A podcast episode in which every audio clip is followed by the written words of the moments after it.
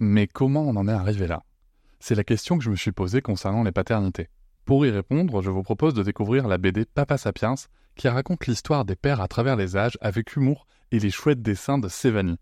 Elle va paraître le 6 juin prochain. Vous pouvez la précommander dès maintenant et avoir un cadeau idéal pour la fête des pères. Alors rendez-vous dans votre librairie préférée ou dans les liens en description de l'épisode ou sur mes réseaux sociaux.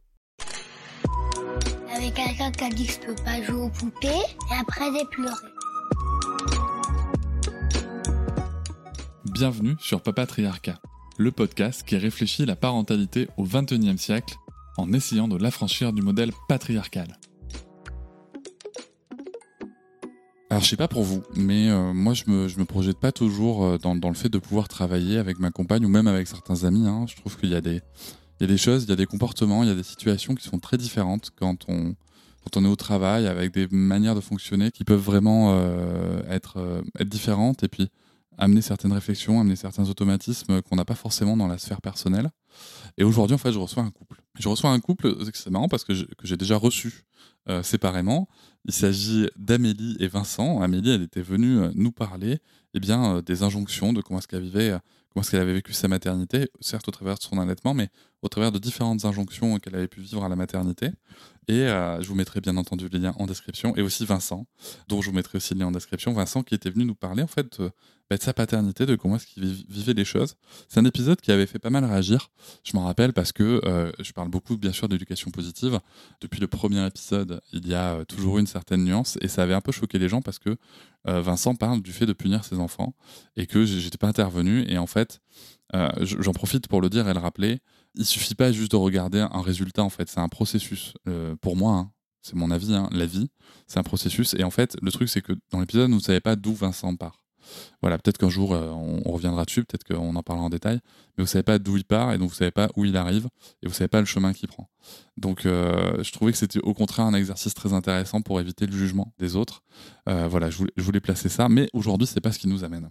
Tout simplement parce que ce qui nous amène, c'est que Vincent et Amélie travaillent ensemble. C'est-à-dire qu'en fait, ils vivent ensemble, ils élèvent leurs enfants ensemble, et euh, donc ils travaillent ensemble. Ils sont montés euh, ensemble, du coup, même si on va voir que, que la genèse est, est assez intéressante. Ils ont monté euh, l'entreprise qui s'appelle Tiganette, qui à la base est une marque de vêtements d'allaitement qu'Amélie confectionnait avec ses petites mains. Mais je m'avance pas trop dans le récit parce que c'est un récit que j'ai beaucoup aimé. Euh, c'est un récit que j'ai vraiment euh, adoré. Alors, euh, pour info, ce qu'il faut savoir aussi, c'est que la veille au soir, euh, nous fêtions euh, la, sortie du livre d'Amélie, euh, dont je vous mettrai bien sûr aussi le lien en description, qui nous raconte son histoire d'allaitement, ses histoires d'allaitement même. Je vous invite vraiment à le lire, c'est euh, c'est très touchant, c'est un récit qui est très touchant. Moi, en tout cas, qui m'a beaucoup touché. Tout ça pour dire que nous avions fêté ça la veille et que nous n'étions pas tous les trois dans, les conditions les plus fraîches pour cette interview.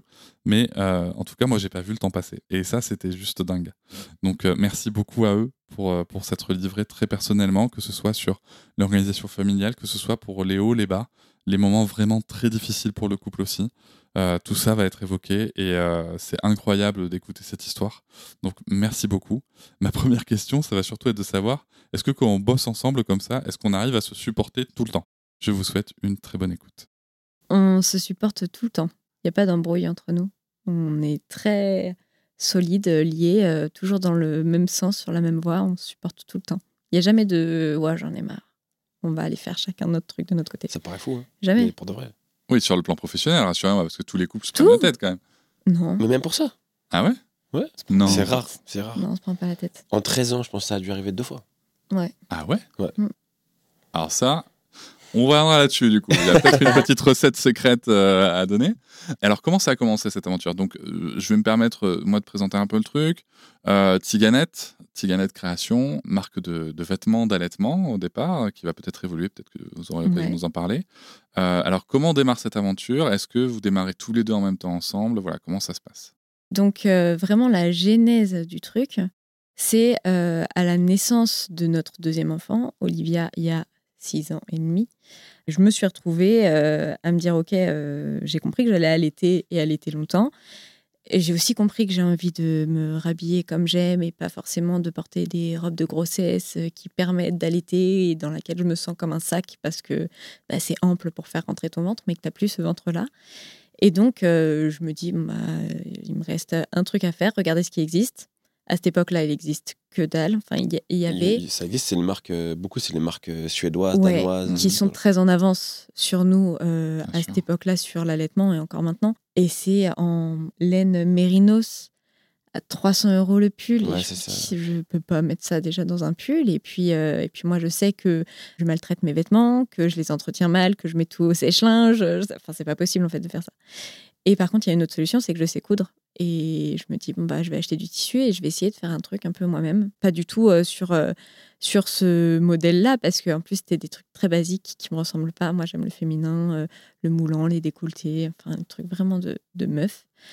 Donc, j'ai été acheter du tissu, j'ai fait ma première robe et puis j'ai trouvé hyper cool. Vraiment, j'étais contente du résultat. Je l'ai partagé sur Insta. Ce qu'il faut dire, c'est qu'en même temps, ça arrive au même moment que la communauté Instagram arrive. Exactement. C'est-à-dire que On était on sur un parle de ça, 10 c'est 000. 10 000 en quelques mois. À l'époque, euh, c'était c'était fou. Oui, à Vraiment, on l'époque, passe de c'était 400 à 10 000 absolument en, incroyable. en genre 8 semaines. quoi. Ah oui. Pour euh, pas grand-chose, en fait, pour des photos, ce qu'on faisait déjà alors. Oui, pour Donc, partager euh, euh, notre quotidien. Euh, se crée la communauté en même temps que se crée cette idée. Voilà. Bien sûr. Et donc, à la base, c'était même pas une idée, c'était juste une idée couture Oui. pour euh, Oui, cette idée de couture, demain, une de- de tenue. marque, hein. Et euh, donc, je poste une petite photo pour dire que je l'ai faite moi-même, que je suis hyper fière du résultat. Et euh, ma communauté de l'époque, euh, directement dans les commentaires, me dit Waouh, c'est trop beau, c'est génial, il en faudrait pour tout le monde et tout. Et là, moi, je, je leur dis juste lol, non, pas du tout. Je viens de coudre une pièce, ça veut pas dire que je vais en coudre pour les autres. C'est pas du tout, dans mon projet, c'est pas du tout envisageable. Je suis pas couturière de métier, donc c'est pas un sujet en fait. C'est sans compter que, que moi je lui dise bah, évidemment que tu le faire. évidemment, c'est quelle question T'es là, Moi, tu fais euh, un truc, tout le monde trouve ça incroyable. À l'époque, je travaillais en crèche. J'avais mon bébé euh, qui avait 4 mois et euh, j'avais repris la crèche, non, où j'allais reprendre Ouais, la à, crèche, à, à 50%. incessamment sous peu, à 50%. En tant qu'auxiliaire de puériculture, euh, mon métier, quoi. Donc, j'étais pas entrepreneur dans l'âme du tout, du Moi, tout. j'avais quitté le bâtiment. J'étais ingénieur dans le bâtiment. J'avais, à ce moment-là, j'avais quitté le bâtiment. Je m'étais mis à mon compte dans l'immobilier. Parce que j'aime bien euh, Entreprendre. entreprendre. C'est, un truc qui m'a toujours fait rêver. J'avais l'occasion, je l'ai fait parce que j'en avais marre de ce monde de- du bâtiment. Donc, euh, je me suis la- lancé là-dedans. C'était assez facile pour une première entreprise de se lancer là-dedans. Donc, euh, j'ai fait et je me suis dit, mais attends, on risque rien en vrai. Tu continues ton 50%, tu fais des robes. Au pire, on crée une autre entreprise. J'en ai déjà une. On, on la change, peu importe. On voit ce qui se passe. On peut pas laisser ce truc-là qui est là devant nous, comme ça, cette Lui, il a opportunité. vu l'opportunité là où moi on peut je- pas le, on je peut pas rater ça. Le business plan, euh, il est déjà fait, en vrai. Il y a des gens qui veulent quelque chose, C'est ça, ton client est déjà là. en capacité de leur donner. Et en fait, c'est pas toi qui vas leur donner l'envie de l'acheter. Ils ont déjà envie de l'acheter. Ils ont déjà besoin de ce que tu viens de créer. Bah vas-y, en fait. On n'a rien à faire. On a juste à faire en sorte que ces vêtements-là soient super et que on a, on vole pas les gens. En fait. On leur vend pas un vêtement tout pourri euh, euh, fait en France super cher. Non, on essaye de faire un truc raisonnable où les gens vont s'y retrouver. Et c'est comme ça que ça a commencé. Je lui ai dit, bah tu vas, regarde, quand tu vas en coudre une pour toi, tu vas en, cou- tu vas en couper trois, en coudre trois. Il y en a une que tu gardes pour toi et puis les deux autres, euh, Tu les vends. on les vend. Bon, il s'avère qu'à chaque fois, elle vendait tout. Je dis, vas-y, on s'en fout, vends la tienne. C'était l'enfer. Donc moi, ma consommation de vêtements de cette époque-là, c'était pas du tout ce qu'elle est maintenant, d'acheter du français, d'acheter euh, de l'éthique et tout. Euh, moi, j'achetais que de la seconde main en brocante. Et donc pour moi, un tarif normal de robe à cette époque-là, c'était entre 2 et 5 euros. Parce que c'était soit de la de seconde main, soit de la v- vraie pure fast fashion. Quoi. Hmm. Euh, tu m'as dit- même, Oh, pas trop. Si, je- oui, mais c'était soit l'un, soit l'autre. T'en achetais plus en seconde main, mais quand Ah tu avais oui. besoin d'un coup de quelque Oui, chose. si j'avais besoin d'un truc, j'allais 100% c'était, aller, euh, fast fashion. chez H&M. euh, Ah oui. Donc moi, quand j'ai commencé à coudre mes robes, j'avais en tête qu'on ne peut pas proposer un prix qui soit déconnant. En gros, il fallait que ce soit un prix qui soit en accord avec euh, ce que je suis capable de mettre dans cette robe. Et donc, je comptais Donc, pas pas, voilà, je, je comptais pas, par exemple, en fait, je, je comptais mon tissu, je comptais pas mon temps de travail. C'est une erreur que font beaucoup de, Bah ouais. Bah ouais. créatrices et de créateurs. tu dis bah euh, en fait c'est gratuit parce que ça m'a rien coûté ce temps donc c'est gratuit donc en fait ça- et avant que je comprenne ça il a fallu vraiment longtemps les premières robes elles étaient à 30 euros faites à la main et il a fallu que je comprenne que la vraie rentabilité c'est rentabiliser ton temps de travail. Alors, je, vais, je vais même aller euh, au-delà de ça, c'est que euh, il y a quelque chose que. euh, mais j'entends aussi que ce soit difficile à comprendre parce que, Mm. parce que bah, quand c'est pas son métier de, de Exactement. des centres de profit et compagnie, c'est. Et moi, je Alors, viens pas du monde du commerce, ou de rien du tout. Et euh, moi, c'est, je sais que tu vois, je, je- différentes amies créatrices et je rencontre à chaque fois, souvent elles me parlent de leur business, tu vois, parce que c'est quand même moi, mon cœur de métier, c'est, de, développer aussi des, des business. Et, euh, et en fait, c'est marrant parce qu'il y a toujours ça qui revient. Non, mais moi, ça va, c'est mon temps. Mm. Oui, mais en fait, c'est ton temps, c'est ton expert. bah, Derrière ton temps, il y a quoi? Il y a ton expertise. Il y a, il y a aussi le temps que toi, tu ne passes pas avec ta famille. Et du coup, ce temps est extrêmement précieux. C'est vraiment comme ça qu'il faut le voir. Et, euh, et après, il y a aussi une forme de, de choses, mais où là, il y a vraiment des choses qui sont euh, de l'ordre du syndrome de l'imposture et tout, Oui. et qui sont Énormément, plus présentes hein, chez pour les femmes. Il y a un Ouais. vrai Ouais. sujet de sociabilisation des femmes là-dessus. C'est, en même temps, il faut que tu respectes, il faut que tu te respectes Mm. Dans la valorisation de ton travail. Mm. Et ça, clairement, plus chez les femmes, hein, Ouais. pour des sujets de sociabilisation et de stéréotypes de genre, euh, c'est très compliqué. Quoi. Il y, a deux, il y a deux choses. En fait, on était dans une situation où on, on voulait proposer quelque chose qui était pas cher non plus, donc je comprenais ce qu'elle me disait, mais en même temps, tu as ton temps de travail, ça vaut quelque chose, donc on peut pas non plus ne pas le vendre très cher. Je me dis que si, si finalement on avait commencé par vendre des trucs à 50 euros, on n'aurait peut-être pas vendu, tu vois, en vrai. Parce que là, les gens avaient des besoins, machin, donc on en a vendu plus peut-être à ce moment-là, qu'on aurait pu le faire, ou ça aurait mis Enfin, plus, plus, de temps. en réalité, on vendait euh, dans la limite de ce que mes mains était permettaient de, de faire. hein. donc, euh, on vendait pas. Et après, mais je disais, mais, mais, mais 30 euros, 35 euros, c'est rien. En vrai, il faut qu'on augmente. Quoi. Donc, il a fallu faire un, un- un vrai chemin en lui disant, Ouais. mais en fait, euh, t'as as du temps de travail, il y a de l'image, il y a nous, il y a tout. Il y a le stockage, il y a- il faut aller chercher, dépenser de l'essence pour aller chercher le tissu et tout. Il y a tout ça derrière. Bah, Il y a ça, et puis euh, moi, ce que j'ai- ce que- l'exercice que je fais souvent avec euh, des, des personnes avec qui je peux en parler, parce que j'ai pas d'activité professionnelle, moi, pour- dans l'accompagnement, mais je, je fais ça pour mes amis. Surtout, ce que je fais, c'est que tout ce dont tu parles, c'est-à-dire les charges, en gros, ce qui va constituer le prix de revient de, de- de la production d'un sujet, euh, derrière, après, tu fais OK, tu passes combien de temps? Tu divises et tu obtiens ton taux horaire. Mm. J'ai une amie à se payer 4 euros de l'heure, Mm. brut. hein. Mhm. Ouais. Donc, euh, tu vois, c'est pas possible. T'es quatre fois en dessous du SMIC. Ça, ça va pas, tu vois. Ouais. Et ça, c'est quelque chose, en effet, euh, qu'il faut prendre en compte. Et du coup, on a, on a vraiment travaillé là-dessus, mais comme pour beaucoup de choses, et je pense que ça reviendra après, quand je dis quelque chose à Amélie, elle m'écoute, mais elle ne m'entend pas, en vrai, tu vois Ouais, T'entends, mais elle t'écoute pas. Ah ouais, oui, voilà, je voulais dire dans ce sens-là, oui. Le cerveau est mou, hein. Exactement. Donc, euh, et toujours, c'est toujours comme ça. Elle dit, ouais, ouais, ouais.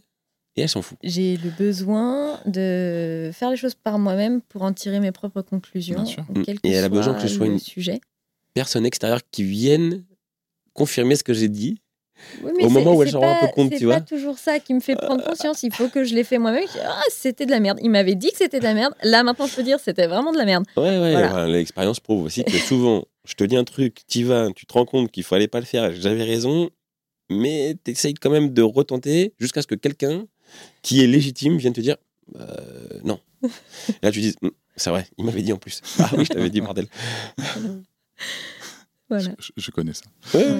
Donc, Et j'avoue que je fais un peu pareil aussi, des fois.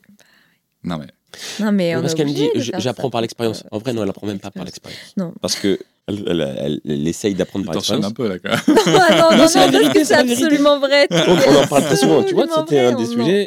Qu'est-ce qui fait qu'on s'embrouille pas ou quoi? Parce qu'on parle souvent parle de, ce ce qui va et ce qui va pas, mais que ce soit pour l'un ou pour l'autre, et on est prêt à écouter et, et Ce entendre. qu'il et- allait dire, c'est que j'apprends pas de mes erreurs.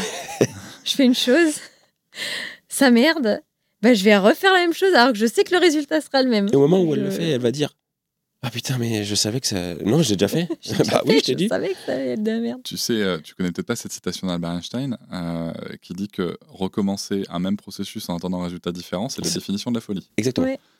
Et moi, je suis complètement folle. Et ça, je lui ai déjà dit à ce moment-là. Je lui dis euh, Refaire un truc que t'as déjà fait et attendre un, dif- un résultat différent, c'est. C'est être fou. Oui, mais c'est comme ça. Oui, bah, c'est comme ça. Bah, euh, allons-y. il va falloir évoluer quand même. Donc maintenant, elle, elle a entendu ça et elle l'accepte. Elle Très commence bien. ça commence à bouger. Du coup, Ouais. ça va un peu plus vite dans ce processus, tu vois. Mm. Mais on doit passer quand même par la case. euh, je dois essayer, ça merde. Et je dis moi-même, ok, c'était de la merde. Ouais. Et donc, et en plus de tout ça, il y a ce euh, syndrome de l'imposteur qui fait que euh, je me sens pas légitime à augmenter mes prix parce que je suis pas couturière, parce que euh, moi je couds depuis euh, que je suis toute petite, parce que ma mère elle a toujours eu des machines à coudre qu'elle m'a appris, que j'apprends très bien toute seule, que quand j'ai besoin d'apprendre un truc, euh, il y a un truc formidable qui s'appelle YouTube, tuto. Et toute ma vie, j'apprends sur, euh, sur YouTube et j'apprends à faire les choses comme ça. Et elle a une faculté à apprendre en voyant les choses une seule fois. Et ça, c'est ça, ça me Sauf- dépasse parce que c'est pas du tout ma façon.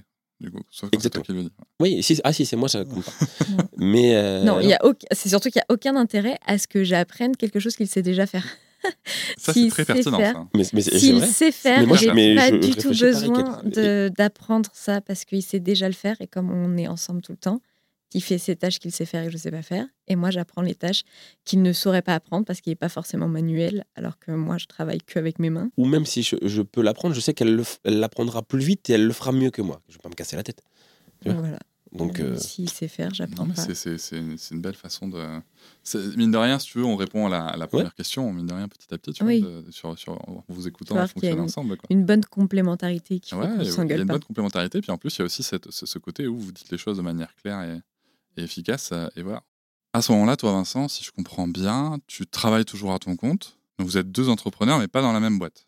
euh, ouais, c'est l'idée. Ouais, à ce moment-là, euh, moi, j'ai ouvert une micro-entreprise en plus de mon, de mon 50% euh, en crèche. Et euh, Vincent, quand même, a déjà une place importante dans ma micro-entreprise parce que euh, c'est lui, principalement, qui source les tissus. Et là aussi, tu vas voir qu'on est très complémentaires. On n'allait pas forcément acheter les tissus ensemble. Il allait chez le fournisseur, il trouvait des tissus. Au début, on marchait que en fin de stock. Donc, on allait euh, hein. chez, chez un des stockeurs, gros, euh, qui avait que des dead stock euh, issus d'autres d'autres marques, d'autres enfin, là où, où on trouve des, des fins de rouleau. Et donc Vincent trouvait les tissus qui pouvaient l'inspirer. Il savait pas encore ce qu'on allait faire avec. Il savait juste que ce tissu ça peut marcher. Il amenait le tissu à la maison et moi, en voyant le tissu, je me disais ok, qu'est-ce qu'on va faire? Et dans la journée, je pondais la pièce de la semaine. Et tous les jeudis, il allait chercher des nouveaux tissus et tous les vendredis, il y avait une nouvelle collection. Et à ce moment-là, donc tu- sur une collection par semaine? Ouais. Et à ce moment-là, tu vends combien de pièces? Ça dépend du stock de tissus qu'on Ouais, a on était tributaire de ça beaucoup parce que. Mais par rapport à ce que toi tu peux produire, parce que quand même, Oui. tu as 50%, Oui. euh, ouais. enfants. Oui. Enfin, il y a quand même aussi une limite euh, humaine, peut-être. euh, Euh, ouais, on euh, travaillait tu vois. beaucoup le soir. hein. Il n'y avait pas tellement de, de limites euh, humaines euh, raisonnables. Donc, euh, on travaillait avec euh, Olivia accrochée en porte-bébé ou au sein. Je cousais debout pour pouvoir la bercer en même temps. Dès qu'elle dormait, je coupais le tissu par terre. Et le soir, quand les enfants étaient au lit, je recousais jusqu'à minuit. Je pense que nos voisins nous ont pris pour des tarés. Ouais, on habitait en appartement. Machine, euh, machine Les à machines à coudre. Il y avait cinq machines à coudre, les surjeteuses et tout, ça faisait un bruit d'atelier, euh, Atelier clandestin. atelier clandestin euh, toute la journée. toute la journée. Non, parce qu'en plus de ça, des fois, cou- des fois on se couchait à 23h minuit. Ouais, des fois, je lui disais, la machine, j'en ai ras la- Sauf que dans la nuit, j'avais j'allais me idée. coucher. Et dans la nuit, elle avait des idées. À 5h30, elle se levait, elle allait coudre. Il fallait que je fasse le truc. En fait, dès que j'ai une idée dans ma tête, je suis incapable de faire un projet sur le long terme. Je peux pas me projeter. Je peux pas me dire, euh, je vais faire un croquis, puis on verra quand j'aurai le temps. Si l'idée, elle est là, il faut que dans deux heures, la pièce, elle soit faite. Et que je puisse voir si ça marchait, ce qu'il y avait dans ma tête ou pas. Et c'est comme ça qu'est né le body, qui est notre euh, meilleure pièce. Je me suis levée à 5 heures du mat. Ça faisait avait- longtemps qu'on cherchait. Ouais, c'est ça. On avait, Une on idée. avait On, on avait une idée. en- on a- au milieu de on a fait un melting pot de tout et, et j'avais pas le truc. Je, enfin, je cherchais tout le temps des systèmes pour pouvoir allaiter discrètement, toujours plus ingénieux.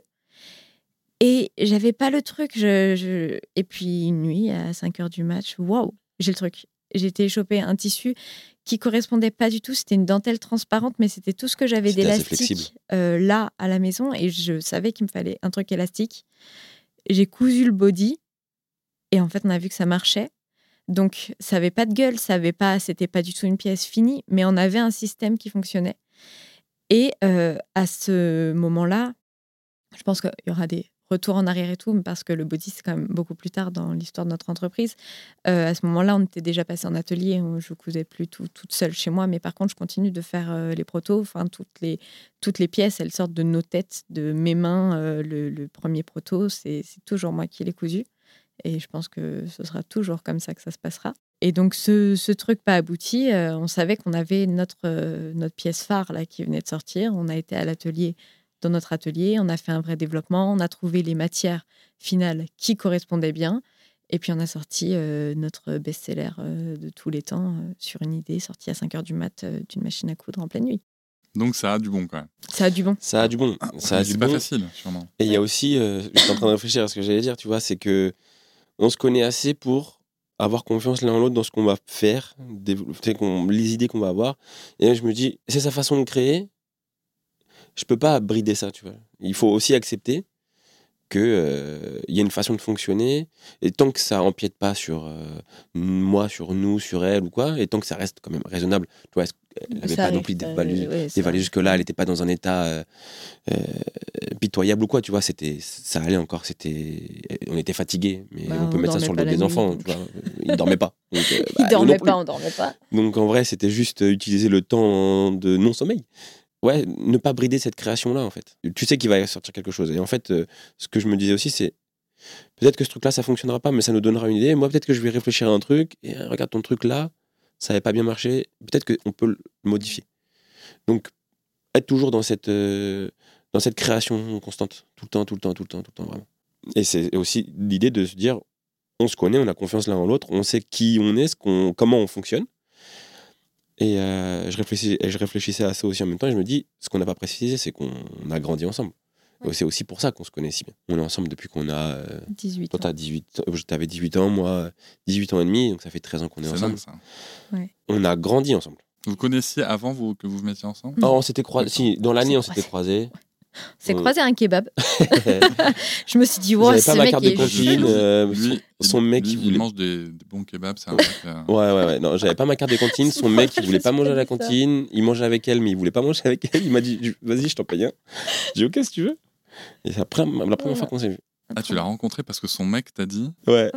Mais- Vas-y, va non, bouffer mais- avec ma meuf, tu vois. Mais- non, mais on était à trois. Ah oui, oui, d'accord, ok. On Ah était oui. à trois. Il me dit, ouais, en fait, j'ai pas envie de manger avec elle. Et toi, t'as pas de carte de cantine. Vas-y, je te paye avec C'était un couple en fin de vie. hein. Ouais. J'entends bien, oui. ouais. Mais c'est pas là qu'on Je s'est dis, mais, mais rencontrés. dis-lui quand même. On la a juste mangé un kebab là. hein. Et puis on s'est, on s'est rencontrés réellement Un un, anniversaire. un an plus tard. Bah non, pas un an plus tard. euh, ça, ça devait être genre en mars, en mars de 2009. Oui, donc euh, et nous, on s'est tard, rencontrés en septembre, octobre, en octobre. ouais. octobre 2009. Vraiment.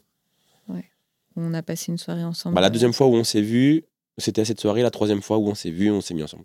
Ouais. Et ça fait 13 ans. Voilà. L'histoire dit que finalement, c'était pas si mal pour Ouais. l'instant, tu vois. Ouais, jusque-là.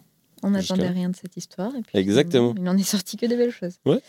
Et pour revenir à ce truc de la créativité, il faut savoir qu'il a été quand même très patient avec ça parce que je suis une meuf qui est euh, 10 000 passions en même temps. Ouais. Euh, je peux me passionner pour tout et que ça prenne beaucoup de place dans ma vie d'un coup. Euh, je peux me dire, waouh, j'adore faire les ongles. Et puis, je vais faire ça 4 heures tous les deux jours. Et pendant un mois. Ouais. Et, Et acheter, acheter des tout un machines. matériel professionnel. Faire ça comme une professionnelle, Ouf. Vraiment. vraiment. hein. Euh, Et me dire, waouh, en fait, c'est ça ma passion. et je vais faire ça toute ma vie. Et puis, hop, je Et un matin, elle se lève et en Et fait, me n'a plus rien à foutre. J'ai trouvé un nouveau truc. je vais faire encore un nouveau truc. Et donc, ça fait, euh, ça fait 13 ans que j'ai des passions pour, euh, Moi maintenant, quand même. pour tout. Ouais, bah, j'ai moins de temps aussi. Ouais. Ouais, et puis tu t'es canalisé peut-être un Ouais. peu sur. Après, euh, tu vois, ce que je trouve intéressant, c'est que euh, moi, je trouve qu'il n'y a pas de. Alors, il n'y a pas de destin choisi sur, euh, sur, sur les passions qu'on a et tout. En effet, on, on évolue.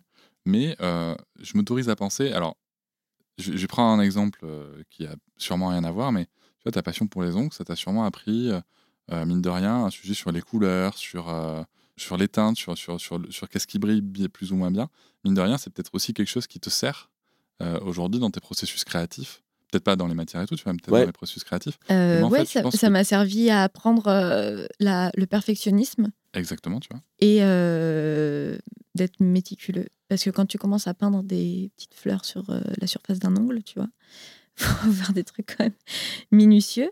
Et euh, mine de rien, dans le travail euh, par la suite des pièces de plus en plus compliquées et tout, euh, bah, ça, ouais, ça m'a servi à, à pas bâcler les choses parce que ouais. tu as besoin d'être Il y avait ça, mais, mais j'allais dire même que ça a créé une espèce de. hum, comme une toile de processus créatif, de toutes ces choses-là qu'elle a appris et qu'elle sait faire. Dans tous ces processus, ça c'est lié et ça, Ouais. ça rend le processus créatif beaucoup plus facile. Mhm. Parce que tu as toutes tes expériences dans n'importe quel Mais truc et c'est quelque chose qu'on sait faire, elle comme moi, euh, à prendre une expérience et euh, ou quelque chose qu'on sait faire et en fait l'adapter en se disant bah, attends on- moi je, je sais faire ça bah, je vais le faire comme ça, comme ça, comme ça pour ça, et on verra si ça marche. Mais c'est ça, en fait, on est la somme de nos expériences. On accuse un peu les gens de dire euh, mais tu sais pas ce que tu veux, mais tu sais pas, machin. Regarde, tu te passionnes pour un truc et pas après tu passes à autre chose.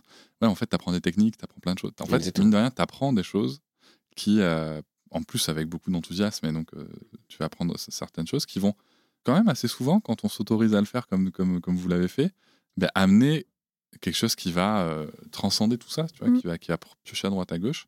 Et, euh, et voilà, peut-être que, peut que demain, dans les collections de ciganettes, on aura, euh, je sais pas, des trucs euh, assortis ongles et ongles. Pas prévu, La non. collection Shiny. voilà, tu vois. Non, mais je sais pas. Peut-être qu'il y aura des choses inspirées de ça, tu vois. Oui, de- oui, de- de- je- Parce que tu as d'autres petites passions. Je trouve ça fascinant et c'est bien de le dire aussi parce qu'il y a trop de gens qui sont accusés, je trouve, dans la vie, et nos enfants les premiers, de, euh, et de se passionner pour un truc et puis de passer à autre chose, tu vois. Mm. Euh, parce que tu sais, nous, on aime bien dans le modèle français que Mm. Tu, tu, tu, tu- T'as tu trouvé trouves un le même sport, emploi, tu vas le faire toute ta vie, tu- trouvé voilà. ton boulot, tu feras toute Voilà, ta t'as vie. ta passion, tu machin. Et, C'est euh, totalement l'inverse de nous deux. Ouais. et c'est super. 100%. Et c'est super, mais, mais ça, faut l'accepter aussi, tu vois. Et alors, à quel moment, du coup, le business se développe? Je reviens un petit peu sur, Ouais. mon- sur ma chronologie. Ouais. Euh, le business se développe, tu es toujours en micro-entreprise, Vincent t'aide, donc il a son métier à côté. Ouais. À quel moment vous basculez dans moi, Vincent, j'arrête mon activité et euh, c'est full Tiganet quoi.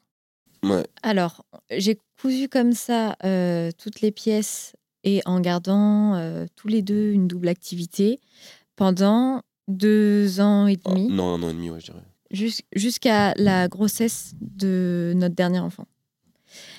Où là, il a fallu se rendre à l'évidence. Euh, on avait de plus en plus de succès. Je me retrouvais à coudre euh, une centaine de pièces identiques. Et ça, pour le coup, c'est tout ce que je déteste faire. Ouais, Il n'y a pas de créativité. C'est de la tâche à la chaîne, c'est faire toujours la même chose et c'est mettre mon cerveau en off et je déteste ça. Et vraiment là, je commençais à détester ce qu'on était en train de faire. Coudre toujours plus les mêmes choses, ça, ça enlevait tout le plaisir que j'avais euh, à coudre. Évidemment, euh, quand tu lances un business, tu, tu peux pas te dire euh, Ouais, j'ai la flemme, j'arrête pendant 15 jours. hein. Mais euh, il a fallu trouver un modèle économique qui nous convienne et où on retrouve du plaisir et où on retrouve du temps. Parce que tu imagines bien que quand on commence à coudre 100 pièces identiques, ça commence à te bouffer chaque minute qu'il te reste de tout ton temps libre. Et Mais en fait, il y a eu un euh, ras-le-bol de... commun. Ouais, Moi, je lui dis, j'en ai de- du J'en ai- bruit, du bruit au quotidien, Ah, du stockage. Ah, la euh, casquette, on n'a plus de maison, place. quoi. Ouais. Ouais, on n'a plus de place. On avait un appartement de 75 mètres carrés, du coup, avec deux enfants en plus, un troisième qui arrivait. Le salon, on avait 35 mètres carrés, plus de 20 mètres étaient pris pour le stockage des cartons, du tissu, des machines, des machins. Ouais. Et les machines qui s'arrêtaient pas de. C'est sympa d'être reçu chez vous à ce moment. Ah bah, ah, il y a personne qui venait. personne n'était Ah, on pouvait pas. On pouvait Voilà. pas. Mm. Si on l'avait, mais à l'extérieur. On Ouais, disait, Voilà. je peux pas venir. pas de- Ceux qui Ouais. venaient, on disait, bah, on Voilà. va faire quoi ici de toute façon? Ça fait longtemps qu'on n'est pas venu chez vous. Bah oui, je te montrer une photo, tu vas voir. il y a des bouts de tissu partout, il y a des rouleaux, il y a des. Ce qu'on va faire. Donc, euh, non, il y a eu un ras-le-bol général. Je lui ai dit, moi, je veux plus entendre les machines, ça y est, c'est. Mon cerveau, les machines, elles ont bouffé mon cerveau, là. Je, je peux plus. Et je lui dis, et je vois que là, t'es en train de. Enfin. Je vois que toi Ouais, aussi, c'est pas possible. Elle me dit, ouais, moi, j'en ai marre, je veux plus coudre ça, là, c'est plus mon truc. Je dis, ok, bah, on va trouver un. On va essayer de se mettre d'accord avec euh, nos, envies, nos attentes, et puis on va trouver. On avait commencé d'abord par euh, faire à l'étranger, ce qui ne Ouais, nous correspondait en pas forcément, mais on nous avait dit, ouais, mais testez, tu vas voir, je vais te. c'est pas tellement ça, c'est que pour le coup, nous, on était des novices du Ouais. textile et on avait zéro connaissance, aucun carnet d'adresse, euh, pas de contact, aucune idée ni des prix que ça coûte, ni euh, de comment ça se passe pour euh, réussir à, à entrer en contact avec un atelier. Tout ça, c'était très, très opaque, très difficile pour nous. On n'avait pas, fait- on Et, n'avait pas peur de le euh, faire, mais c'était. Tu te dis. Et bon, Vincent, il avait un cousin, un cousin qui qui- avait une marque de fringues. Et donc, il nous a dit bah, Moi, je fais au Pakistan. Si vous voulez, en gros, je fais votre intermédiaire parce qu'il faut échanger en anglais avec son fournisseur qui est au Pakistan. C'était tout un bordel. Et puis, on essaye euh, une première prod et vous voyez ce que ça donne. Oh, les échanges de- ont été. euh, La non, prod de l'enfer. Les échanges d'abord ont été compliqués. On lui envoie un proto avec un dessin, avec un truc qui nous envoie. Ça n'a rien à voir. Voilà. Une, une jupe qui monte jusqu'à là et un crop top par-dessus. C'est pas du tout ce qu'on a demandé. Alors que c'était une robe. Enfin, on lui a envoyé une, une pièce complète Ouais, dit, et ça des euh, patrons. Et le gars n'a pas compris ce qu'on lui ça va demandait. être poussif cette affaire. Et Bon, là, on s'est dit, c'est plus compliqué que ce qu'on pensait en fait. On l'a fait, on a fait 100 pièces, Ouais. On a réussi. on les a vendues. Et après, j'ai dit non, c'est pas ça. Et on s'est dit, euh, ça va à l'encontre de nos valeurs. C'est compliqué, c'est pas fluide, euh, on se comprend pas. Ça traverse le monde, c'est long. Parce que pour faire euh, parvenir un colis euh, au Pakistan, il y en a pour trois semaines. Pour que ça revienne, pour te rendre compte qu'ils ont fait un truc mauvais, il y en a pour trois semaines. Pour qu'ils comprennent comment rechanger et te renvoyer un truc, il y en a pour trois semaines avant que tu leur donnes le go. Quand, quand c'est à Paris, euh, dans la journée, c'est fait. Dans la journée, on sait, il y a une modif, on fait ça, ok, go. Et demain, ça peut partir en prod. Donc, ça, ça n'allait pas, ça ne nous convenait pas. Euh, on n'a pas baissé les bras et on s'est dit, écoute, on trouve euh, un atelier euh, en France, on commence à chercher sur Google. Et puis, on en contact et on prend rendez-vous avec un atelier qui est à Paris. On va les rencontrer. Ça matche bien. C'est des jeunes, ils ont notre âge. ils sont emballés par le projet. Ils nous annoncent des prix. On tombe un peu de notre chaise parce que euh, bah, on prend en pleine face la réalité. On ne sait pas combien de pièces on veut faire. On n'a pas de trésorerie parce que notre euh, business à ce moment-là nous permettait de faire l'argent dont on avait besoin pour vivre, mais pas de surplus. Donc, et à la fois, nous, on avait de l'argent de côté en perso, mais on voulait pas l'investir dans notre entreprise et se retrouver à poil. Et si ça marche pas, bah, t'as tes trois ça. enfants et c'est finito, quoi. J'en profite pour euh, juste pour rebondir là-dessus par rapport au- à ces peurs qu'on peut avoir avec l'argent. euh, Je vais, je vais recommander un autre podcast Mm. qui s'appelle Histoire d'argent de Fabrice Florent. Je vous invite à, bah, si vous voulez, Mhm. vous le connaissez pas, à l'écouter et, euh, et à l'auditoire. Et si jamais, j'en profite aussi pour dire à l'auditoire que si vous voulez réagir hein, aux, aux propos qui sont tenus à, à l'histoire, euh, que ce soit maintenant ou plus tard dans l'épisode, si vous êtes d'accord, pas d'accord, si vous vous dites, euh, mais attends, mais what the fuck, Hmm. euh, vous pouvez aller sur le lien en description de l'épisode qui, qui s'appelle SpeakPipe pour euh, donner votre, votre ressenti, votre avis et, euh, et je vous répondrai dans le podcast. Pour rebondir sur ce que tu dis toi là, euh, c'est notre- juste notre pure et simple expérience. Euh, On n'a pas de, c'est pas la vérité, enfin c'est pas la vérité qu'on raconte, c'est Bien notre sûr. vérité, Ouais. tu vois. Bien sûr. C'est notre euh, notre chemin. Ça se trouve. Mais euh, je trouve ça hyper intéressant, si tu veux, que d'un côté, euh, il y, ait, euh, y ait cette volonté de. À à ce moment-là, toi, tu avais arrêté ton activité? À ce- ah, quand on a, Quand, quand avant- on est passé en atelier, c'est le moment où, où ouais, où j'ai dit vas-y, euh, il a arrêté, j'ai on arrêté, est passé en entreprise. Ah, tu vois. on est passé en entreprise. C'est-à-dire que ce que je trouve hyper intéressant, c'est que il y a un moment où vous êtes capable, par rapport à votre temps, par rapport à votre temps de travail, tu vois, à votre temps personnel, de, de, de, de vous dire, OK, on investit tout, tout, mais les économies, Mm, mm. Euh, on va Ouais. faire attention. Alors qu'en fait, le- justement, le, le- c'est- c'est c'est- c'est un vrai cap, mais c'est un vrai cap à franchir. hein. de se dire, je vais, euh, je vais tout mettre, vraiment tout. Mm, mm. Et ça, c'est chaud. Ça, c'est extrêmement chaud. Ça c'est chaud. C'est ce que vous avez fait alors ou pas au final? Non. Non. non, non, on, a- on on s'est débrouillé pour pas le faire. En Ah oui, fait, c'est Avoir une sécurité, on s'est dit en fait. On euh, avait besoin de cette sécurité Pour les euh, pour les enfants.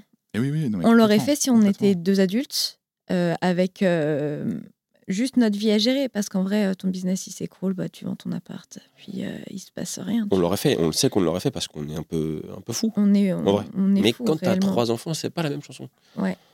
Ouais, tu vois, ils dépendent de toi. Tu peux pas te dire, euh, euh, autre. YOLO, on vivra en caravane. Non, non, bah non. impossible. Alors qu'on aurait pu. On aurait en pu. caravane, On deux, pourrait. sans problème. Et donc, à ce moment-là, on trouve notre atelier qui nous annonce les prix. On se dit, OK, on n'a pas de trésor pour pouvoir euh, payer une première prod. Et surtout, on n'a pas envie de prendre ce risque de faire un pari. Et la banque, elle nous a dit. Et la, euh, la banque, on va la voir. Ils nous disent, la Allez banque, euh, ben, reprenez un travail normal. Ouais, c'est vous ça. êtes bizarre, vous. Ouais, c'est clair. On dit, vous faites quoi? Vous faites des posts Instagram, des vêtements d'allaitement, Mm. mais qui vous êtes? On est arrivé avec euh, notre business plan. Ils nous ont dit Il est où votre business plan? C'est un sondage Insta. Moi, j'ai fait un sondage. Les gens ont dit On va acheter. Elle a dit Ça, c'est pas un business plan. Ouais, mais c'est plus vrai que si je te fais un business plan sorti Ouais. du chapeau. Donc, Donc, ils que nous gens-là, avec des yeux comme ils ça, et vous reviendrez dans deux ans ou trois ans. euh, Ils ont dit si Bah là, on va encore pas vivant, vous euh. suivre, hein, mais euh, allez-y. Bah, on y a été quand même.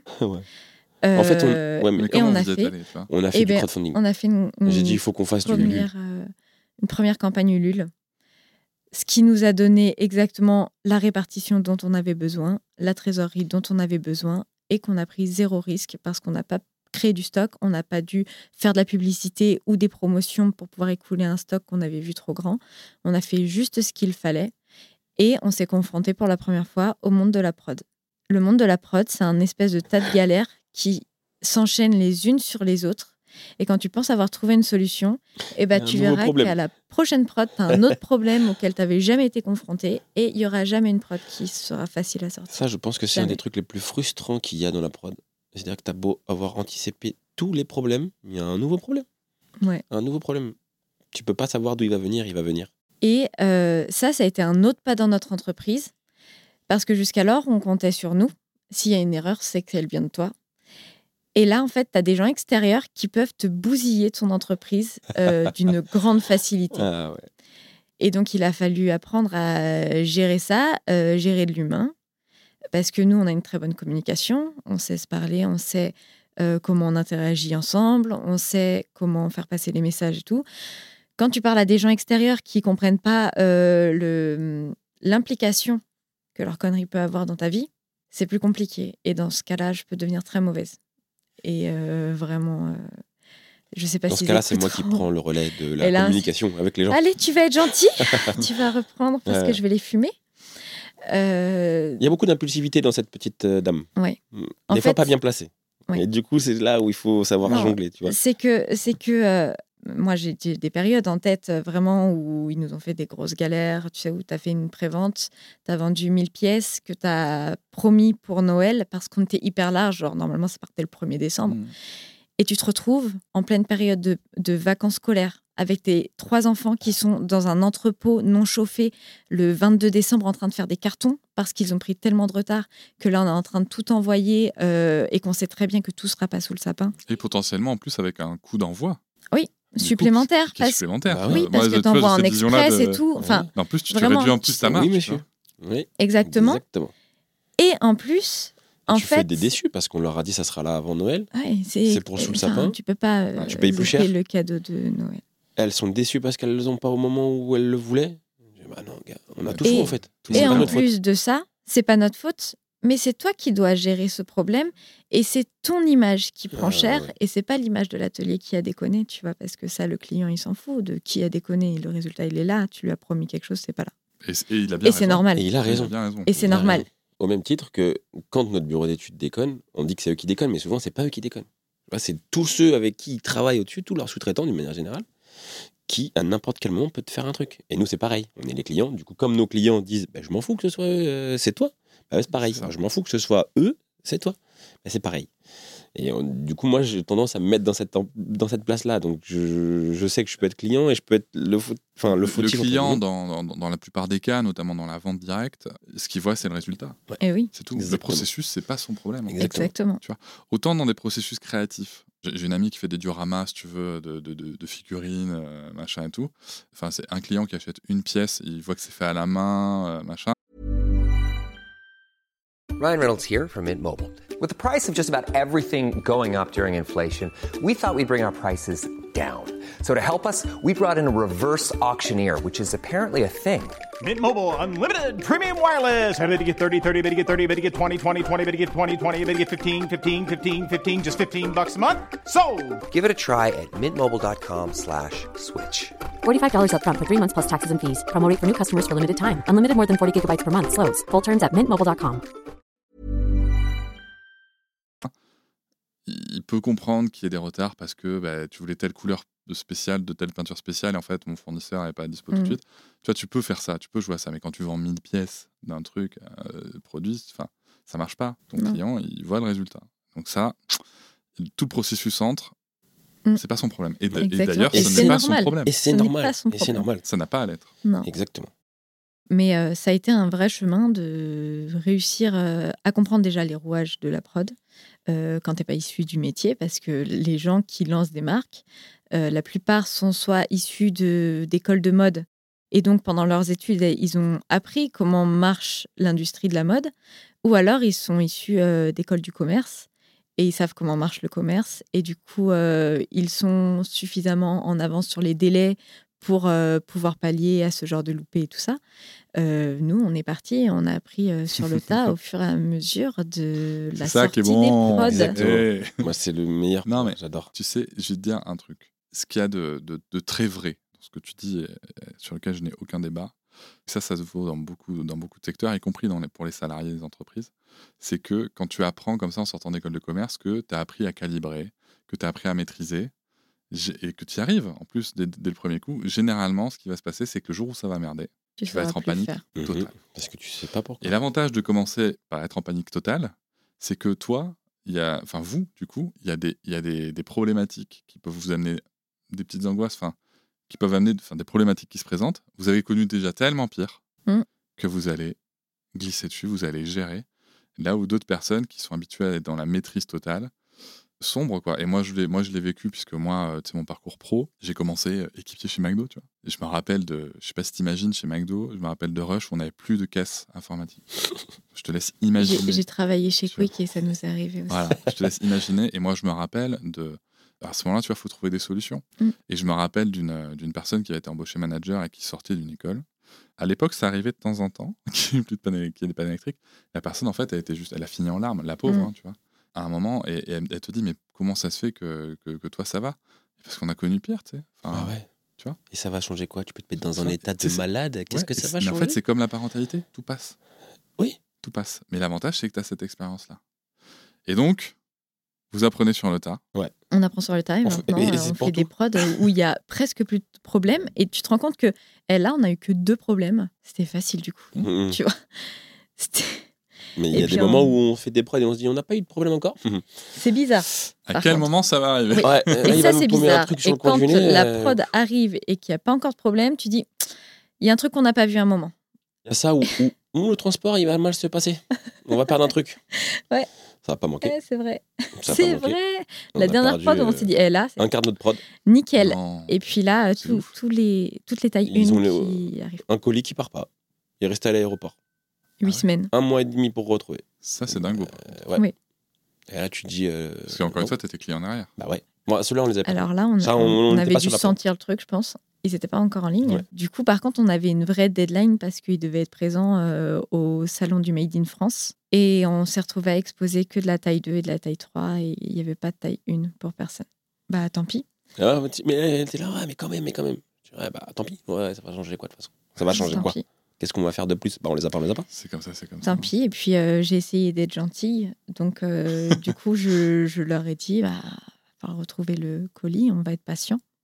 Au bout d'un moment, j'ai plus été patient et je lui ai dit, il y a quand même euh, 20 000 balles de marchandises. Donc maintenant, il va falloir faire marcher ton assurance et me rembourser. Il m'a dit qu'il n'avait pas pris d'assurance pour ce colis. Bah, Donc là, je l'ai fumé du coup. Et il a été le retrouver. Et il l'a retrouvé. Enfin, dans tous les cas, à un moment, assurance ou pas, euh, juridiquement parlant, vous allez. Bah oui. euh, voilà, ça pourrait juste Ah bah oui. plus de temps, tu vois. Mais Ouais. normalement, Oui, non, il y a Bah des ouais. engagements. euh, Retrouve-le. mon Ouais, à un moment un- injuste, pardon, je suis désolée, ça va pas suffire. ouais, c'est Ouais, clair. non, 20 000 c'est. Eh, T'as mon argent, mon gars. hein. T'as mon argent et mon image. T'es en train de te foutre de moi, Ouais, là. Et puis, t'as- et puis comme, non, mais tu vois, comme tu disais tout à l'heure, si tu as ton argent, ton image, mais tu as aussi les activités extrascolaires des enfants, potentiellement euh, une partie qui va pour leur avenir. Vous, vous avez, alors je, je- je le dis, on, on l'a pas évoqué, mais vous avez changé de maison entre temps. Mhm. Il y a Mhm, peut-être un crédit derrière. Enfin, mhm. c'est 20 000 balles, c'est ça aussi, tu vois. C'est Et oui. c'est ça, là. Tu vois, Mm, mm. vous, vous n'êtes pas, euh, vous êtes pas euh, H&M, tu vois. Non. C'est pas, euh, on perd un colis de 20 000 balles. euh, C'est bon, pas bah, On grave. a perdu un colis de 20 000 balles, tu vois. Ouais. C'est ça. Euh, ça a d'autres implications dans la Ouais. vie des entrepreneurs familiaux comme ça. Exactement. C'est vraiment très différent. Et ça, faut, faut le Et comprendre. C'est là que tu te rends compte que tu es tout le temps sur la corde, hein, dans Oui. notre, euh, dans Bien notre sûr. taille d'entreprise en tout cas. On est tout le temps sur la corde. Il y a des prods, on les, on les a lancés, on s'est dit, euh, oui, all in. Ouais. Et là, il te tombe euh, le ce qui Covid. se passe. Et là, tu viens de mettre tout ton argent. Là, pour le coup, on On avait. avait investi là, on tout l'argent, tout. toute la trésorerie de toute l'entreprise dans une prod. Parce qu'on savait, c'était la deuxième fois ou la troisième Ouais. fois qu'on vendait ça. c'était On savait que ça se en vendrait très bien. On savait que ça allait se vendre parce que les gens adoraient ce produit, Adoraient notre tissu, il est incroyable. Et on s'est dit, Cédric bah, le sait très bien, il le porte. hein. tu vois, le molleton, il est fou. Hein Il est fou et, euh, et, et- et je le porte, ma compagne le porte. Ouais. Et ta Et, fille euh, le nous, on porte les a, aussi. nous, on les a tout le temps. Et c'est très doudou, quoi. Ouais, Enfin, ouais. C'est un câlin. Ton vêtement, Ouais. il te fait un Du câlin coup- tout le temps. Donc, euh, Du coup, euh, cette prod-là, on s'est dit, bah. C'était pas on une prod rien. euh, risquée? Donc on pouvait mettre Allez. tout l'argent pour produire le maximum parce non. qu'on savait qu'on allait tout vendre. Et là, on nous appelle, on Covid nous est dit euh, Covid, euh, on fait les masques français, euh, on peut plus on coudre. peut plus coudre pour vous là. Et on sait pas pour combien de temps. Sauf que nous, on a 0 euros, tout est parti. On va vivre On a comment là 0 Si- euros, si, si c'est pendant c'est, 6 mois, on fait euh, quoi Ah, et vous, vous avez payé vos factures à Ah, votre, ah, prod Ouais, Nous, on est sympa, nous, on paye rubis sur Nous, l'ongle, on monsieur. paye Et- toujours Ouais. à l'avance. C'est Ouais. chaud, mais c'est comme ça aussi que tu as les meilleures relations. C'est-à-dire En que tout cas, pour nous, hein. Non, non, non, non, non, mais euh, Sio, c'est pas, il y a pas, il y a zéro Oui, oui. critique sur le fonctionnement, tu vois. Au contraire, moi personnellement, par ailleurs, mes prestataires, je les paye. Moi, je j'ai pas de délai de 60 jours. Mm, Ouais. Ils m'envoient la facture, elle est payée Je lance le intégrale le jour même. elle est dans les deux jours, tu vois. Voilà, Parce pareil. que des fois, je suis pas sur l'ordi ou quoi, mais parce que je sais aussi que moi, en tant que prestataire aussi, euh, des fois, de, pour mes clients qui, avec qui je fais des sponsoring, bah, j'apprécie grandement les clients qui me payent. euh, la facture est sortie, le paiement arrive dans la semaine. Je trouve ça cool, tu vois. Oui. Ce qui m'interpelle, c'est du coup, bah, merde, Ah ouais. pas de bol, quoi. Là, on a eu chaud. Et alors, il eu faut savoir que quand on a mis tout cet argent, on avait fait une prévente. Donc, il y avait les mamans allaitantes qui attendaient leur pull, là, là. euh, leur pull en molleton, qu'on n'allait pas leur livrer en août, quoi. Et il a fallu commencer à annoncer que, bah, pour l'instant, on ne saurait pas. C'est ça le truc, c'est que c'était prévente. Donc en fait, tu te dis, on risque rien parce que c'est pas vraiment notre argent, c'est les, les gens qui ont déjà acheté. On a Mais investi tout l'argent parce qu'on a fait une prod plus grosse. Parce qu'en fait, à chaque fois, ce qui se passe, c'est qu'on fait une petite prod qui se vend très vite. On lance des précommandes. On fait les précommandes et souvent, on en fait un peu plus. Et comme ça, euh, celles qui ont loupé les précommandes, au moment où on envoie les précommandes, on a re un petit stock qu'on peut mettre en ligne tout de suite. Donc, on avait investi tout l'argent il y avait dans plus cette rien. prod. Il restait plus rien. Donc là, euh, on n'a pas eu le choix. Alors, on s'est dit, il faut dire aux gens direct. Ouais, là, On va leur dire, désolé. Là, on fait la- carte de l'honnêteté Notre atelier et- fait T'as pas le choix. des masques Ouais. français. T'as pas le choix. On, a- vous a- on sait que vous avez tous dépensé de l'argent chez nous. Euh, On vous demande juste d'être patient et si vous voulez pas, on vous remboursera. On savait pas comment on allait rembourser, il restait rien. Mais si tu me demandes de rembourser, bah, je vais te rembourser, tu vois. Alors, on a beaucoup parlé du coup là de bah, vraiment du business. Ouais. Euh, pour, pour aller vers la fin de cet épisode, il y a vraiment deux choses, moi, deux axes qui m'interpellent. C'est voilà, vous traversez tout ça Ouais. ensemble. Comment ça va le couple dans ces périodes-là? Parce que ok, on s'entend.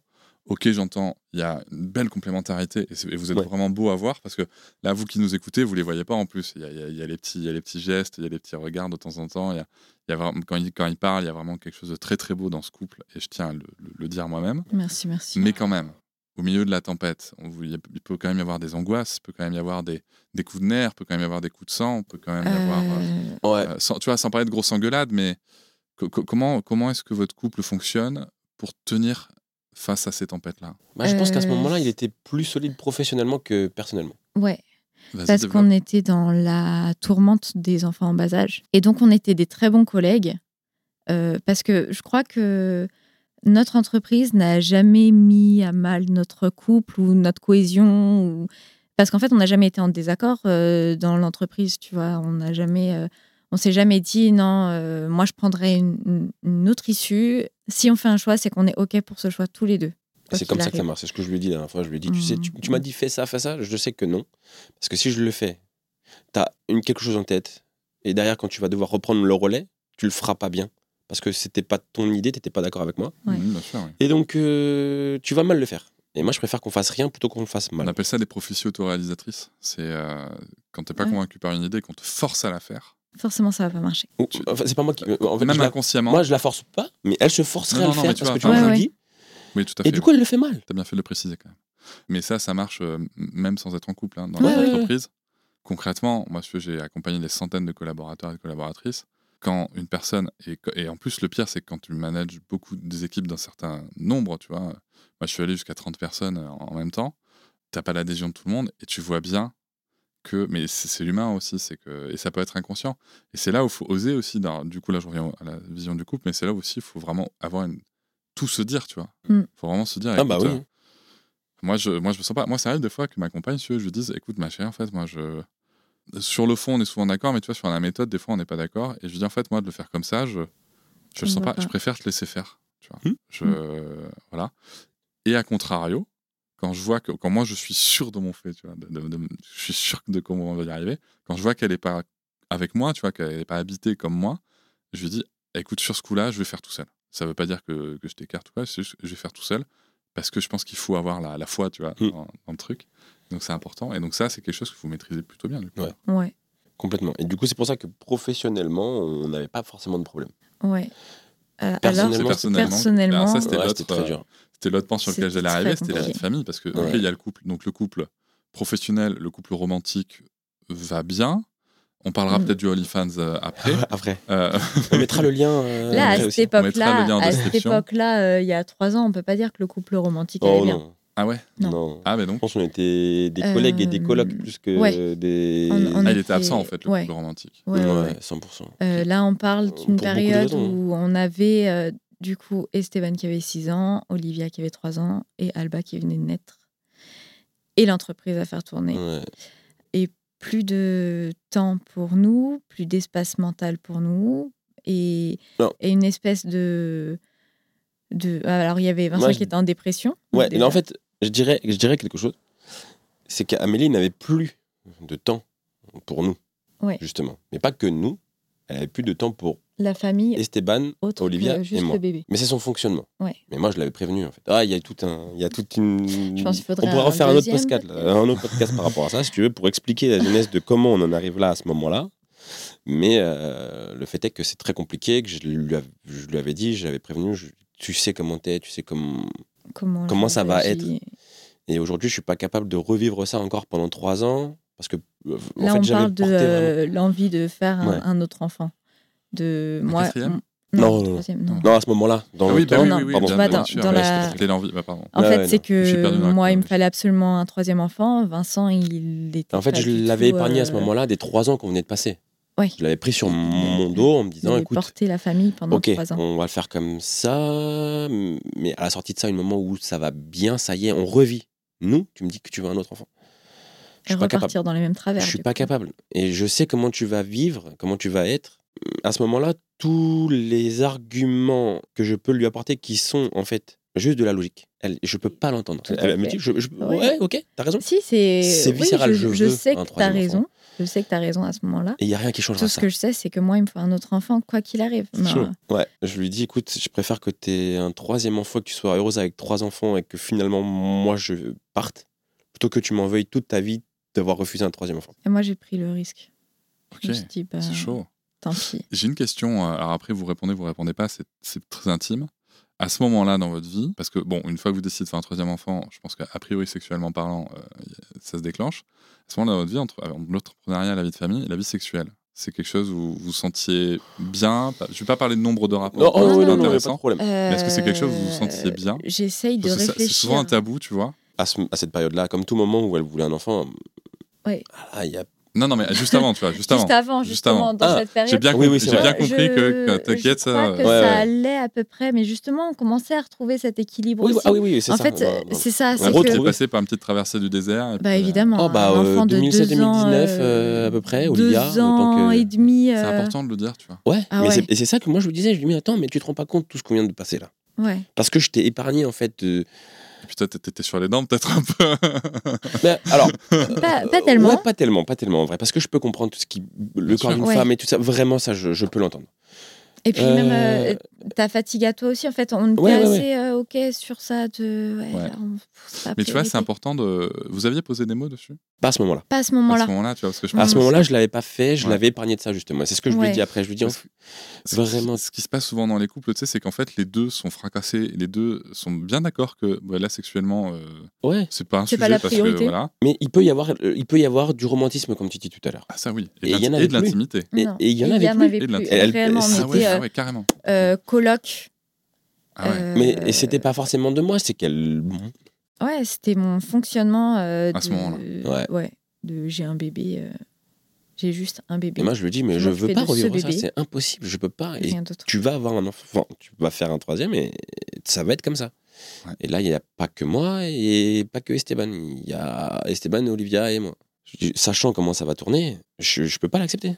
Je peux pas l'accepter. Et je me suis dit, cette fois cette fois-ci là, je peux pas le porter sur mon dos, comme je l'ai fait pendant trois ans, Parce qu'en fait, si, si ça dure comme ça 6 ans, au bout des 6 ans, après, tu te dis, ouais, en fait, euh, salut les gars. Ouais, et puis Mais l'intérêt Ciao. sûr, Ciao, on fait, qu'est-ce que je Ouais. fais ici, moi bien sûr. Clair. Je vais subir pendant 6 ans. On pourra, euh, là, je pense que du coup, l'auditoire va, va sûrement se choquer un peu en disant, mais à ce moment-là, tu fais pas le troisième, Vincent, enfin.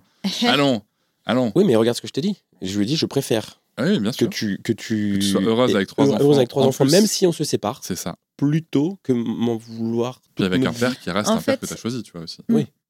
Euh, la réalité, et qu'il avait bien cerné, c'est que de toute façon, j'avais besoin de ce dernier enfant, plus que tout, plus que faire avec deux. Et je sais que je lui en aurais voulu et qu'on aurait fini de toute façon par se séparer parce que. parce- Hyper fort. Ouais. C'est hyper fort de dire tout ça. Et donc, on fait un troisième enfant. Et donc, qu'est-ce qui Il se se passe passe ce qui se passe. Exactement ce qui doit se passer. Et, moi, cette fois, je remets lui ai dans dit, je ne porte pas ça sur mes Ah épaules, ouais c'est fini. Ouais. Et du coup, je lui dis, bah vas-y. tombe en dépression. Exactement. Ok. Ouais, pour de vrai. hein. Mais Non, en fait, mais je me suis pas dit, euh, je vais euh, retenir.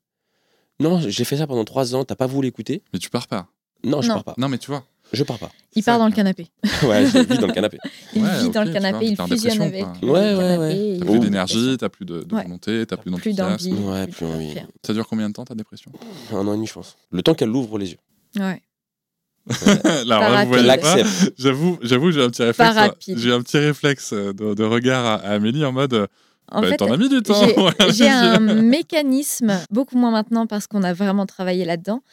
Euh, j'ai un mécanisme de si je dis rien, ça n'existe pas. Ah, bah oui. Je vais bien, tout va bien. Ça ne se passe pas. Et donc, je vais attendre juste que ça passe en faisant rien. J'avais décidé que Et puis, au bout d'un moment, ça va passer pas en faisant passe. rien. Bah. Au bout de 18 mois, je me suis dit, bah, mettons les pieds dans le plat. Bah oui. Et, Et- moi, je l'avais mis dans cette situation-là. Je... Ouais, il c'est pas moi qui poussé vais dans mes retranchements, en Je fait. Ouais, pas le et, faire. et d'un autre côté, alors je vais juste me permettre de, de semi te poser une question, Mhm. semi faire une observation. Tu l'as mis dans cette position-là, et en même temps, est-ce que tu avais un autre choix sur en termes d'énergie? Non. Tu vois, à un moment, peut-être aussi que, et, et ça peut être difficile pour Mhm. un homme aussi de l'admettre, hein, est-ce qu'à un moment, c'est juste que tu étais au bout, quoi? Tu étais au bout de ce que tu pouvais porter, de ce que tu pouvais donner. Tu n'avais pas le choix, fallait que ça relâche, quoi. J'aurais eu le choix de continuer à porter ce truc-là, mais je t'ai dit, je pense au, bout des deux ans et demi. Ouais. j'aurais pas été heureux, je serais parti. Ok. Ouais. Et, mais c'est pas le. J'avais donc, on va dire, j'étais à la croisée des chemins à ce moment-là. J'aurais eu le choix de, de, continuer de me dire, je reporte ça encore trois ans, et mais je veux, je voulais pas euh, quitter les enfants. Il y a eu un moment où je me suis dit, en fait, euh, on est des colocs, on est des trucs dans le genre. Si je con- continue comme ça, je vais plus l'aimer. Mais je veux pas quitter mes enfants. Ça, c'est un truc qui me, c'est impossible. Donc, euh, je me suis dit, bah, allons-y là-dessus. Jusqu'à ce qu'elle ouvre les yeux et qu'elle se rende compte de tout ce que je lui ai dit et que j'arrête de l'épargner justement de, de tout ce poids de la famille. Où euh, je l'ai porté jusqu'à là. Mais je dis, il faut qu'on le porte à deux, tu C'est vois. C'est plus possible. parce que du point de vue du genre, vous êtes totalement dans un rôle inversé de, Oui. tu vois. Non mais c'est, Ouais. là, là, je Mais dirais, de, de tout, tu vois, de tout notre quotidien. C'est, euh, c'est assez, euh, non parce que je quand on voit Vincent, il y a barbu, Le bonhomme. euh, tu vois, le, le vrai mec quoi, tu vois. J'ai des Le poils. costaud. Voilà, il a des poils et tout. euh, mais, mais mine de rien, voilà, c'est lui qui, entre guillemets, avec d'énormes guillemets, Mm. euh, avait un, le rôle un petit peu de la femme au foyer, Ouais. en tout cas qui gère tout le côté de la Ouais. maîtresse de maison. Ouais, la logistique. ouais. C'est hyper intéressant, tu vois. Est-ce que, est que tu penses que, euh, quelque part, je connais peut-être un peu ta réponse à l'avance, mais est-ce que quelque part aussi dans ta masculinité, dans ta virilité, il y a quelque chose qui te travaille à ce moment-là? Quand tu regardes ta vie, que tu te dis, c'est pas moi qui ramène de la thune, euh, je me retrouve à la maison, non? Non, mais il y Non, a non, des hommes je, qui se non, posent mais ces questions-là, comprends. tu vois. Je comprends. Et, et je Mais trouve ça très, intéressant très qu'il y ait éloigné des, de des- notre des- façon des exemples d'hommes qui disent euh, bah non, tu vois, c'est pas le cas. Franchement, euh, Est-ce que, est que à ce moment-là, pour sortir de la dépression, euh, il y a une aide extérieure, un psy euh, Non? zéro. Zéro. Et Moi, comment je ça se termine cette situation En fait, euh, alors, cette situation, elle, euh, elle trouve vraiment un point culminant. Quand moi, je me dis, bon, allez, maintenant, il faut y aller, il faut mettre les pieds dans le plat. Et euh, j'ai ma vision très étroite de la situation. De, bah ok, il est en dépression, il veut pas tellement l'admettre parce qu'à l'époque, quand même, il il, il, il admettait pas que c'était une dépression. Et puis, euh, moi, j'ai- toute la terre à lui reprocher. Hum. C'est qu'en fait, euh, tout ce qu'il fait, ça va pas. Tout, tout. Alors que moi, je porte le reste, que je lui ai laissé beaucoup de temps, que là, il est en- encore en train de fusionner avec le canapé, qu'il n'y a plus rien qui, avance, et qu'en fait, euh, tout ça, c'est de sa faute. Et donc, euh, je. C'est ça qui t'a aidé à ressortir Ah non, c'est pas ça, Ah bon. qui, c'est pas ça qui l'aide à ressortir du tout. Mais après Moi, c'est que ma j'étais dans les des En fait, si tu veux, ce qui m'a fait rire, c'est que je sais que je lui disais que j'étais pas dans une dépression parce que à ce moment-là, je me disais que ça allait lui créer un moyen de fuir, justement. Je suis pas en dépression. euh, Je sais pas comment te dire. Ouais, je le suis, mais je lui disais non parce que pour moi, c'est elle aurait pris le chemin pour son truc. Ah, c'est pas ma faute. Oui, c'est pas ma faute. C'est- Il est en dépression, c'est Bah, lui, du coup. c'est toi? Non, c'est pas moi. C'est quand même très calculé de ton côté. Ah, Oui. 100%. Tu vois, c'est Ouais. Vraiment. t'es très stratégique dans ce que tu Ouais, fais. Ouais. euh, mais vraiment. hein. Il a décidé de nous mettre dans cette situation pour euh, voir si on s'en sortirait. Et donc, euh, je profite euh, d'une évasion où, euh, alors, on est quand même euh, post-Covid, on n'a toujours pas le droit de sortir. En plus, on est des très mauvais euh, citoyens, donc nous, on n'a pas le droit de sortir du tout, de faire des choses. On profite d'une petite réouverture des droits où on est invité dans un hôtel avec les enfants. Et on a une soirée où les enfants sont gardés euh, par des babysitters et font leur petite soirée pyjama. Pendant que nous, on mange euh, dans la chambre juste tous les deux. euh, je me dis, bon, bah, c'est le moment ou jamais. Je On savais, hein. Tous les deux. Ils savaient que ça allait arriver. On était dans la pire période de toute notre vie. Donc je dis, bon, bah là, va falloir peut-être qu'on parle de la situation. Qu'est-ce qu'on fait? Et je me dis, euh, moi, je vais créer un électrochoc. Parce que moi, je suis pas une calculatrice. Mais de rien, jamais. Je me dis, allez, on va déclencher le truc. faut mettre les pieds dans le plat. On va. Et je me dis, je vais juste avoir besoin de un peu vider mon sac. Il va l'entendre. Ça ira mieux. Et puis demain, tout est parfait. Et euh, parce que la vie est très simple chez les bisounours. Et donc, je lui expose ça. Il entend. Il me dit tout ce qu'il a à me reprocher aussi. J'entends évidemment que il y a rien qui va de mon côté non plus, que la situation est difficile, qu'il s'est pas retrouvé tout seul dans cette merde. Et je lui dis, du coup, euh, qu'est-ce qu'on fait en divorce? Et il me dit, bah ouais. Et là, moi, j'ai un électrochoc. Je me dis, ah, c'est pour de vrai. euh, qu'est-ce qu'on fait? Et Bon, moi, je sais que je veux pas ça. lui, il sait que c'est dans son calcul. Mais je sais Moi, que pas du tout. ce que physiquement, à ce moment-là, dans sa question et dans son regard, ce que je lui donne, je sais que là, ça va être une, une gifle gigantesque. Et là, je me dis, Pff, ça y est. Mais tu sais quoi, vraiment, elle a dit ça, je dis, eh ben, on divorce. Et là, d'un coup, je lui dis, en fait, euh, on m'a pris, ça y est, mon, mon poids, il est parti. Parce que maintenant, elle est en capacité de comprendre euh, toute la situation. Ouais, toi, t'avais pas saisi le danger, en fait. Non. Et surtout, j'avais j'avais pas saisi mon implication là-dedans. Ouais. Tu vois C'était euh, C'était de sa faute. sa faute et son problème de dépression et que Ah oui, ok. et que il est, il a pas envie de s'en sortir en fait. Donc c'est de sa faute. pour ça que je n'ai pas accepté à ce moment-là où elle le dit t'es en dépression je dis non parce que je savais exactement que ça allait euh, Oui, c'est c'est- en fait, si, moi, de ce que je comprends, c'est que si toi, tu reconnaissais que tu étais en dépression, toi, tu pensais qu'elle allait te répondre, bah écoute, c'est ton sujet, donc maintenant, tu vas voir un psy, tu te Exactement. débrouilles et tu reviens en Exactement. forme, mon petit. Exactement. C'est ça? Exactement. Et c'est ce que tu t'aurais fait, tu reviendras. je pense. Ok, je c'est sûr. pense. Ok. c'est sûr Euh, bah, c'est une partie de risque, le truc. fais- fais-toi- je soigner ça et je reviens quand ça ira mieux, mon gars. Et donc, en fait, euh, bah, à partir de là, il a fallu réellement mettre de l'eau dans son vin, revoir toute notre façon de vivre, tous nos acquis, toutes nos habitudes, et se dire, OK, comment on va faire pour que ça aille mieux? On a besoin de temps pour nous. Il faut qu'on confie les enfants.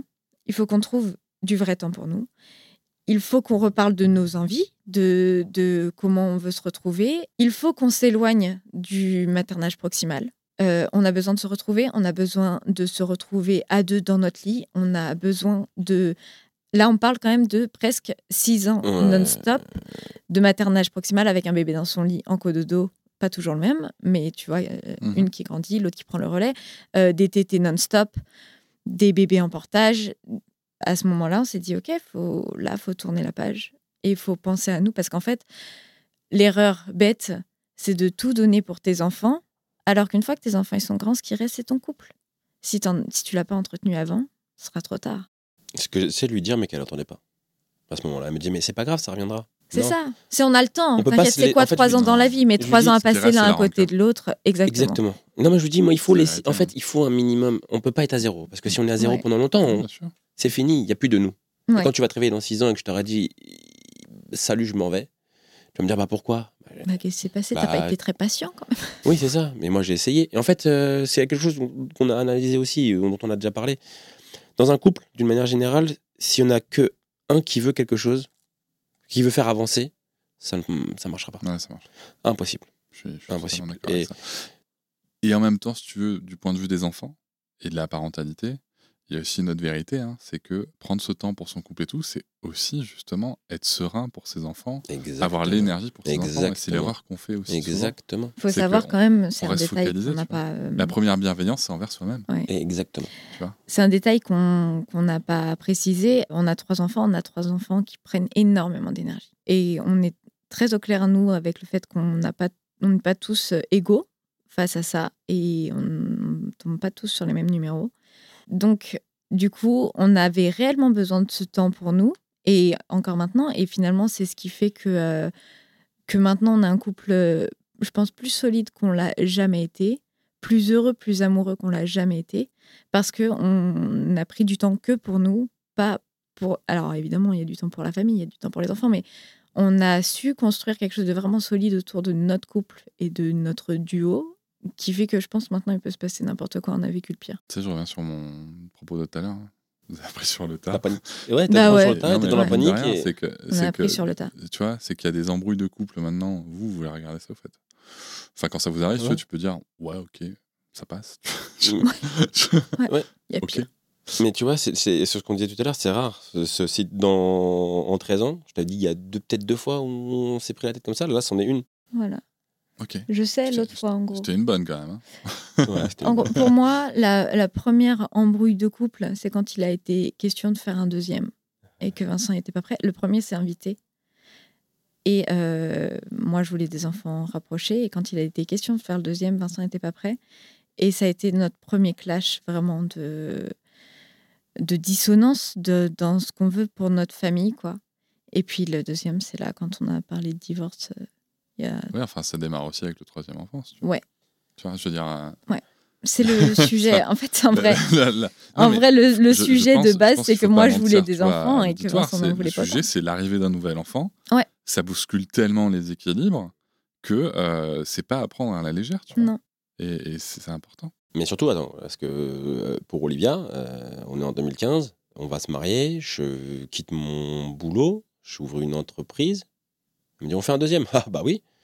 Logique. En même temps, t'as le sens du timing aussi. Oh, on Toujours. C'est-à-dire que moi, on aurait pu être sous Enfin- un pont. euh, Enfin- je te disais, enfin, un enfant quand même. on, on fait un deuxième. Mais tu, tu vois qu'on risque d'être dans une merde noire là ou comment ça se passe? Bah non, mais moi j'ai un deuxième. Tu peux me laisser euh, juste un petit peu de temps, voir comment ça se passe, où on en est, comment ça. On fait le mariage, on, j'ouvre l'entreprise, on voit comment ça démarre et, En, en Et elle me réalité, dit, non. euh, et tous les jours, t'es prêt? T'es prêt? Tous les jours. Et- Oh, quasiment. Franchement chiante, hein. Ah oui, j'avoue. Wow. Franchement. Non, Allez, tous les deux jours peut-être.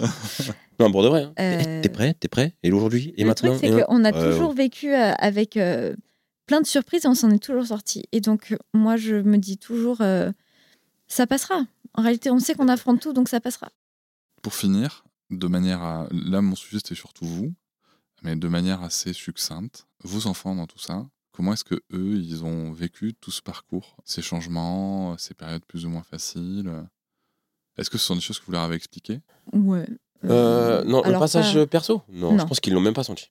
Je- ouais. Quand, ils quand ça allait canapé, pas. euh, Ouais, mais en fait, Il dormait sur le canapé à la base parce que euh, Alba, qui dormait donc en cododo avec nous, avait euh, des problèmes de reflux et elle faisait des bruits atroces la nuit, elle Et s'étouffait. moi, le moindre bruit, ça me réveille. Et Vincent, ça le alerte, faisait en fait, flipper. Vraiment, il avait Ouais, c'est- l'impression ouais, que son bébé était en train de mourir à chaque je seconde. ouais. Ça le faisait vraiment flipper.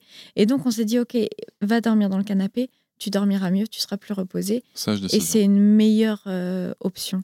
Et donc pour les enfants, il n'y a pas de. C'est bizarre, ils dorment plus ensemble. C'est juste, bah, en même temps, euh, le lit, c'est le lit d'Alba et maman, donc papa, il dort là. Ouais. Ok. Il se pose pas de, questions. Et sur les changements comme ça de, de statut en termes d'entreprise, ce sont des choses que vous leur avez expliquées Là, papa, maman, ils vont créer une entreprise euh, Non, pas trop. En fait, euh, on a des enfants qui s'intéressent pas tellement euh, à ce qu'on fait. Je reprends- non, parce qu'en même temps, je repense. Alors, Au je, Discord, je, je reprécise, hein, je l'aurais- je l'aurais dit dans le dans le dans l'introduction, mais le hier soir, donc c'était la soirée de lancement du livre d'Amélie, elle a parlé de, de, de, ce- de ce que son fils lui a dit sur le livre, euh, sur son livre, que, ouais, en, en gros, ouais.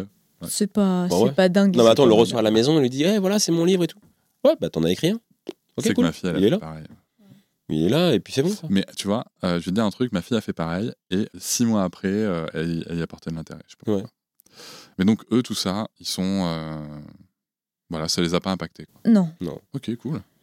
On essaye de faire en sorte que ça ne Alors- les impacte pas. On n'est pas dans le déni non plus. hein. Alors attends, Euh, parce que ça les a pas impactés. Ils se sont quand même retrouvés des fois dans des situations à devoir travailler avec Ah, nous, oui, à devoir contre, ah préparer oui. des colis avec nous, Ah oui. et à nous dire votre boulot, c'est vraiment de la merde, les gars, hein, parce que mettre des pulls dans des colis, euh, c'est pas passionnant.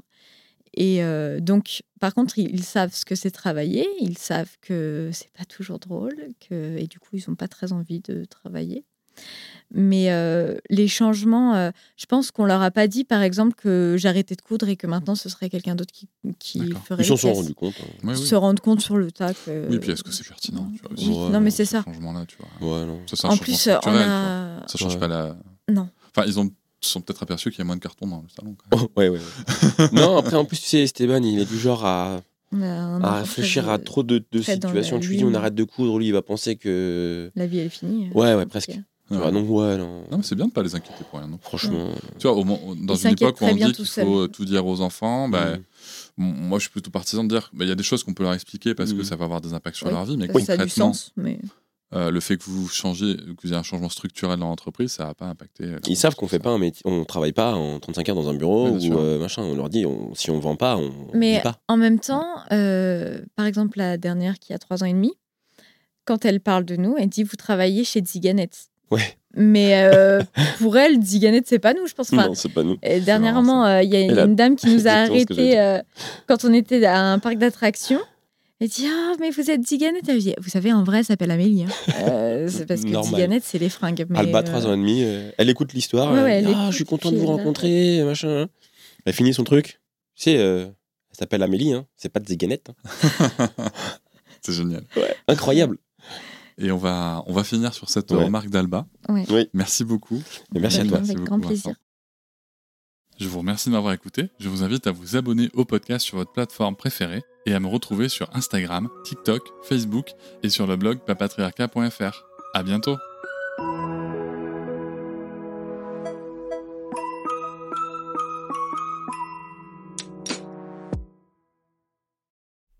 Hop, c'est encore moins. Si tu veux soutenir le podcast, tu peux aussi t'abonner à Papatriarca Plus et découvrir chaque semaine un épisode bonus en plus des 60 déjà disponibles.